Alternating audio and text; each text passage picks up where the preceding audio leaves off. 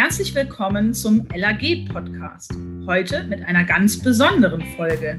Die richtet sich nämlich an die BewohnerInnen vor Ort. Das Thema lautet Kleiner Stich, große Wirkung.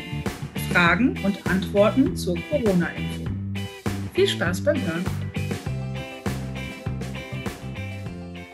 Ja, herzlich willkommen zum heutigen Podcast mit einer Folge zum Thema Impfen. Ein Thema, was, äh, glaube ich, sehr viele von uns momentan beschäftigt. Und wir wollen uns heute mit zwei Expertinnen in dem Bereich austauschen und haben deswegen eingeladen. Einmal Frau Scher, Referentin für migrationsbewusste Gesundheitsförderung, arbeitet beim Kinder im Zentrum Gallus e.V. im Mehrgenerationenhaus Frankfurt. Und Frau Matzlagani, Gesundheitslotsin.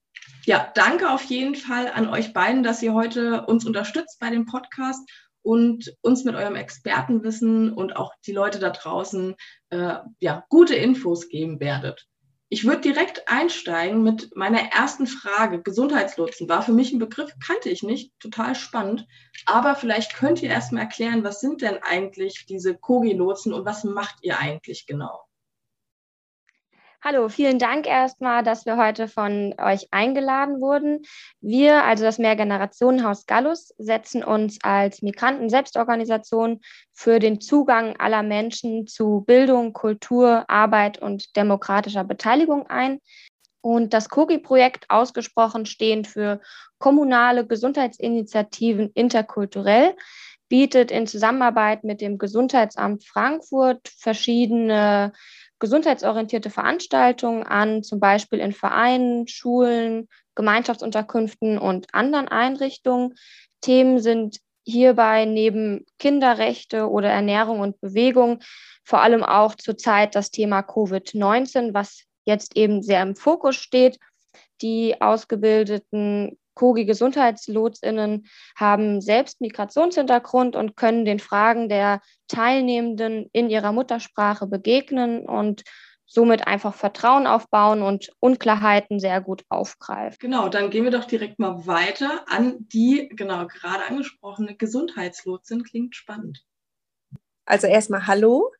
Ähm, danke, dass ich dabei sein darf. Und ich habe 2015 ähm, an dem Projekt Kogi teilgenommen und es sind verschiedene Gesundheitsthemen, die man in verschiedenen Unterkünften oder sonst dergleichen, wie Frau Scher schon mitgeteilt hat, ähm, halt vorträgt auf verschiedenen Sprachen. Und ähm, ja, somit ähm, gerade in Gemeinschaftsunterkünften hilft man halt, ähm, dass sie halt in gesundheitlichen Themen oder so, ähm, ja, die, die das Wissen halt vermittelt bekommen.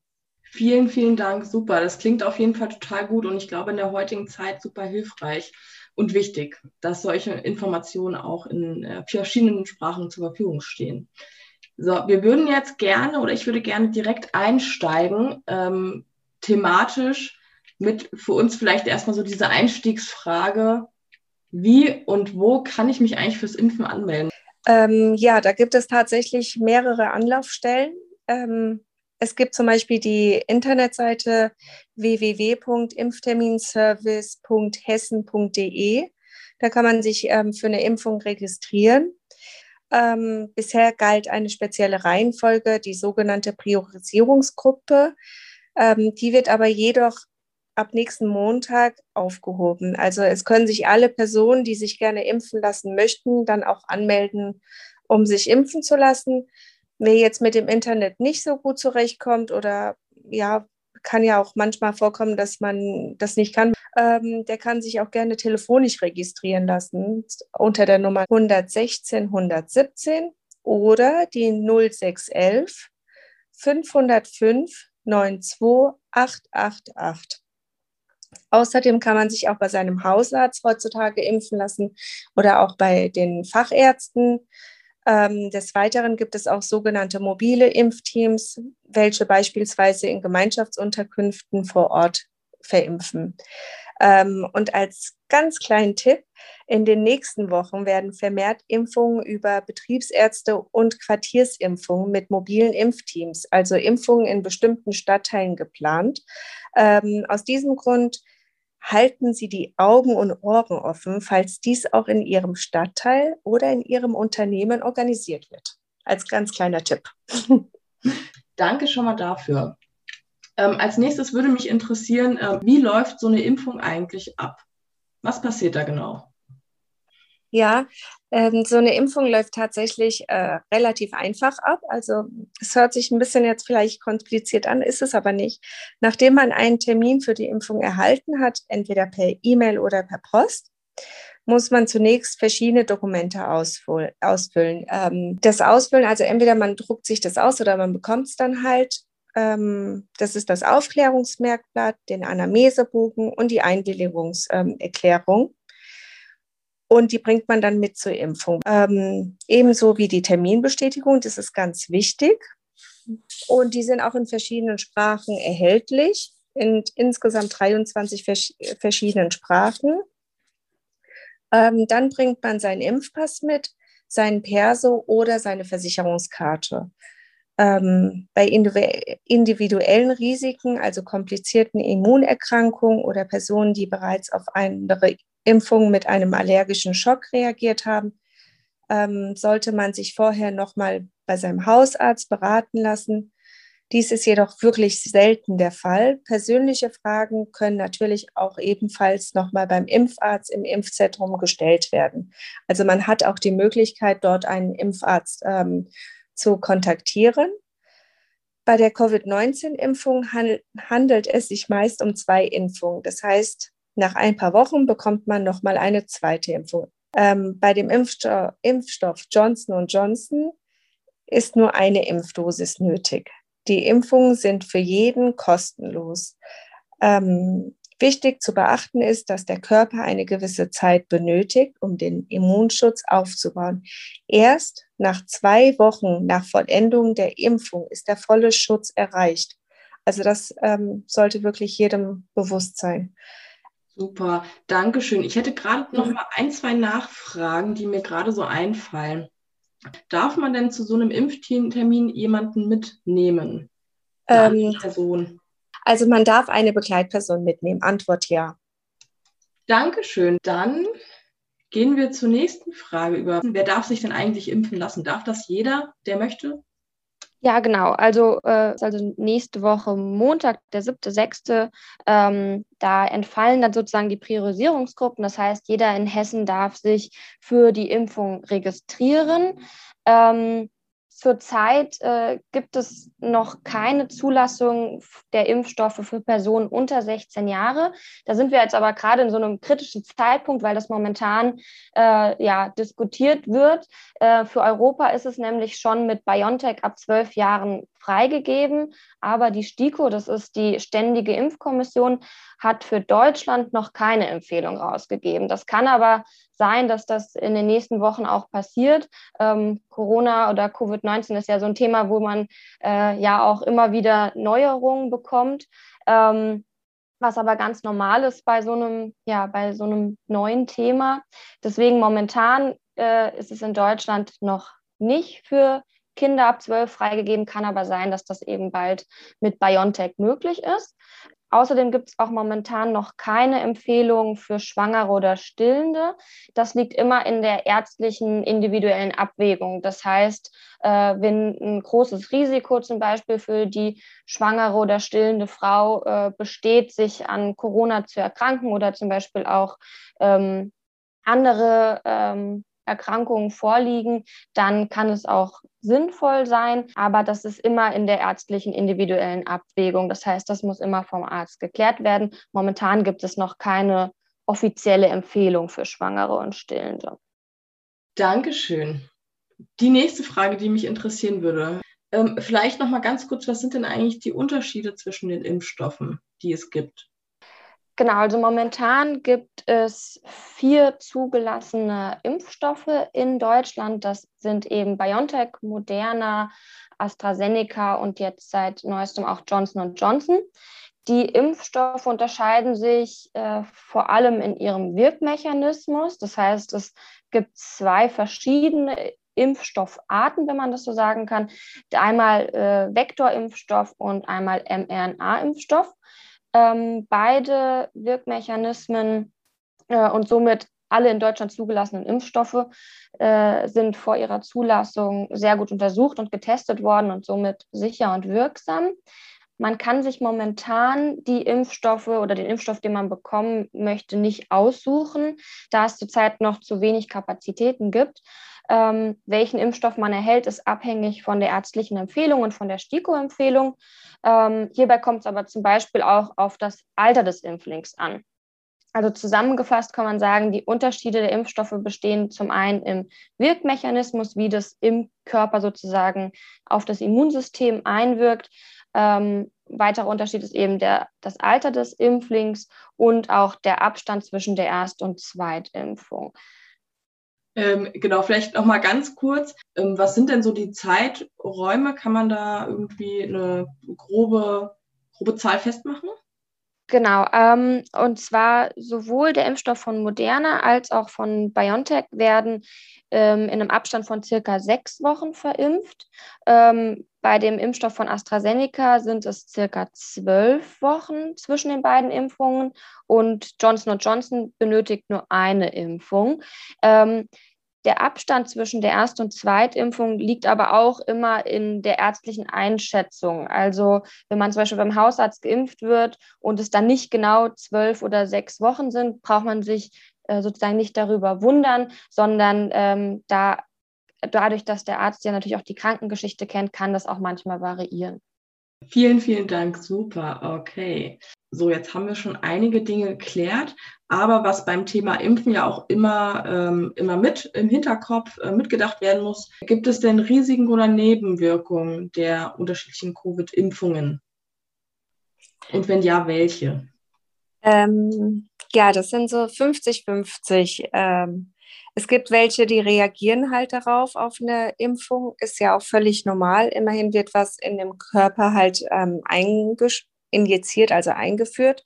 Und es gibt halt welche, bei die reagieren überhaupt gar nicht darauf. Also es ist total unterschiedlich. Aber nichtsdestotrotz, bei denen, die halt darauf reagieren, kann es sein, dass natürlich als Nebenwirkung die Einstichstelle schmerzt, der Arm schmerzt ähm, oder halt man Fieber bekommt, grippeähnliche Symptomatiken oder Erkältungssymptomatiken, wie zum Beispiel ähm, Schüttelfrost, Gliederschmerzen ähm, oder sonst dergleichen aber die halten nicht lange an. Also in der Regel sind die nach zwei bis drei Tagen abgeklungen. Auch Kopfschmerzen ähm, kann alles sein. Schwere Nebenwirkungen äh, sind sehr, sehr selten. Und ähm, ja, also das sind die Nebenwirkungen tatsächlich. Gut, vielen Dank. Ähm, das hält sich ja auf jeden Fall in Grenzen und ich glaube, das sind ähm, Nebenwirkungen und Risiken, die man äh, gut abschätzen kann. Vielen Dank.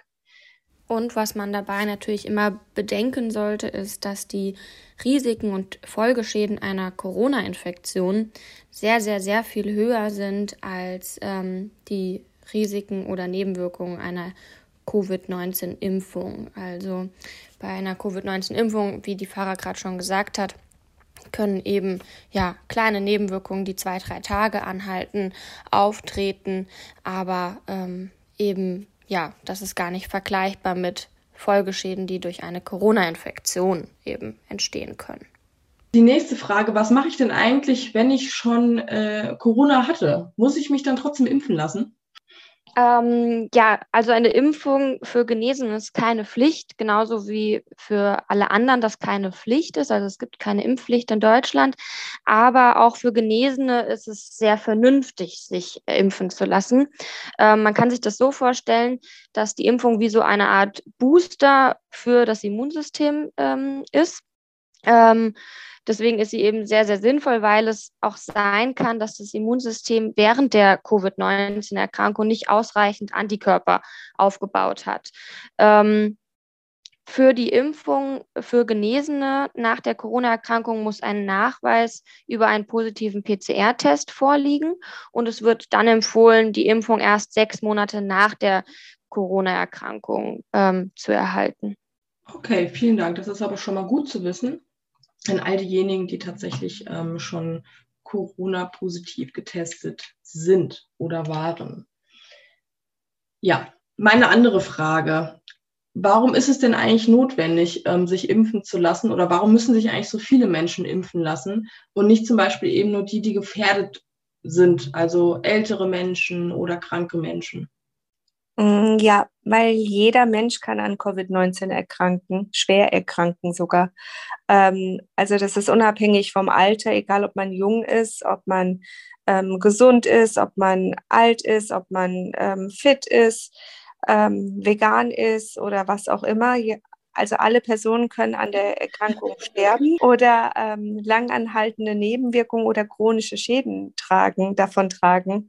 Aus diesem Grund ist es für jeden wichtig und sinnvoll, sich impfen zu lassen. Ähm, an erster Stelle machen es die Menschen für sich selber, um gesund zu bleiben. Ähm, außerdem kann der Virus durch die Impfung aufgehalten werden und es ist die beste Möglichkeit, um wieder in ein normales Leben ähm, ja, zurückzukehren. Vielen Dank. Ähm, okay, jetzt haben wir einige Infos gehabt, generell zum Thema Impfen, was passiert, Nebenwirkungen, Risiken, ähm, die positiven Seiten davon. Aber mich würde auch interessieren, was passiert eigentlich, wenn ich mich nicht impfen lasse? Ähm, wie ich vorhin schon gesagt habe, gibt es in Deutschland keine Impfpflicht und das ist auch nicht vorgesehen. Ähm, aus diesem Grund darf jeder und jede das für sich selbst entscheiden und ähm, ja, seine Abwägung dazu treffen. Wir möchten auch gar nicht zum Impfen irgendwie hier überreden oder so. Das soll wirklich jeder für sich selbst entscheiden können. Aus unserer Sicht ist eine Impfung jedoch sehr sinnvoll, da das Risiko besteht, eben an Corona zu erkranken und, und schwere Folgen zum Beispiel für Herz, Lunge oder auch Gehirn davon tragen, zu tragen und eine Impfung schützt mich eben davor, an Corona schwer zu erkranken oder langfristige Schäden davon zu tragen. Und Zusätzlich schützt man eben auch Personen, die sich nicht momentan impfen können.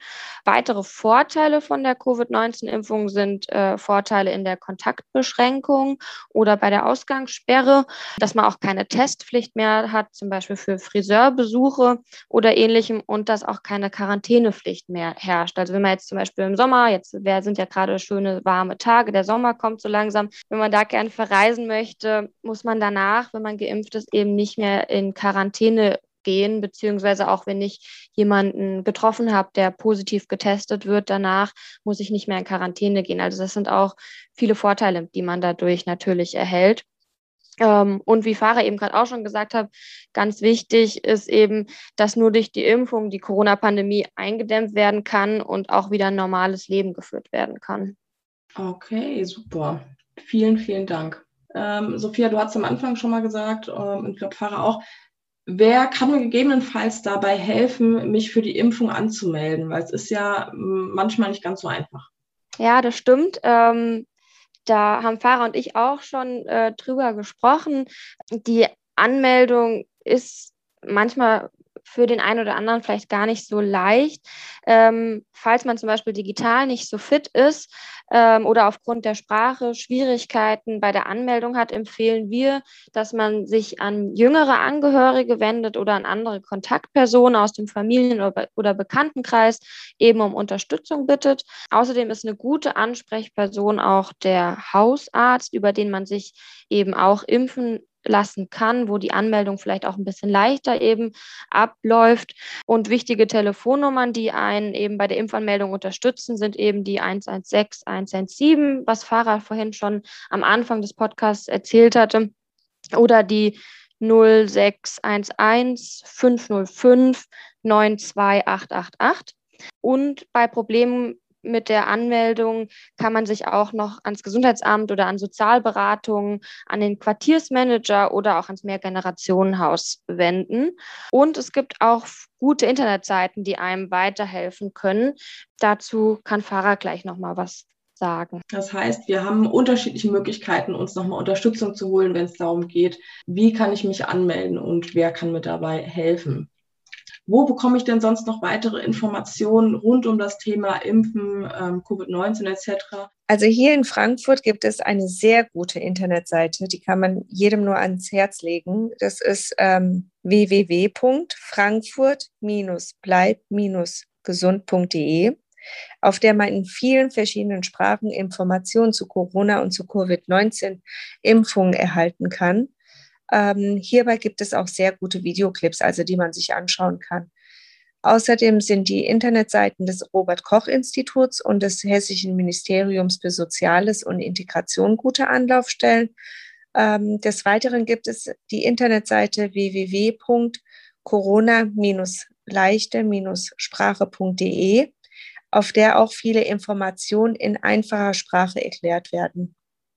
Vielen, vielen Dank an euch beiden für ja, diese tolle Podcast-Folge. Vielen Dank für die sehr hilfreichen Informationen. Dann wäre es das von uns. Vielen Dank und bleibt gesund.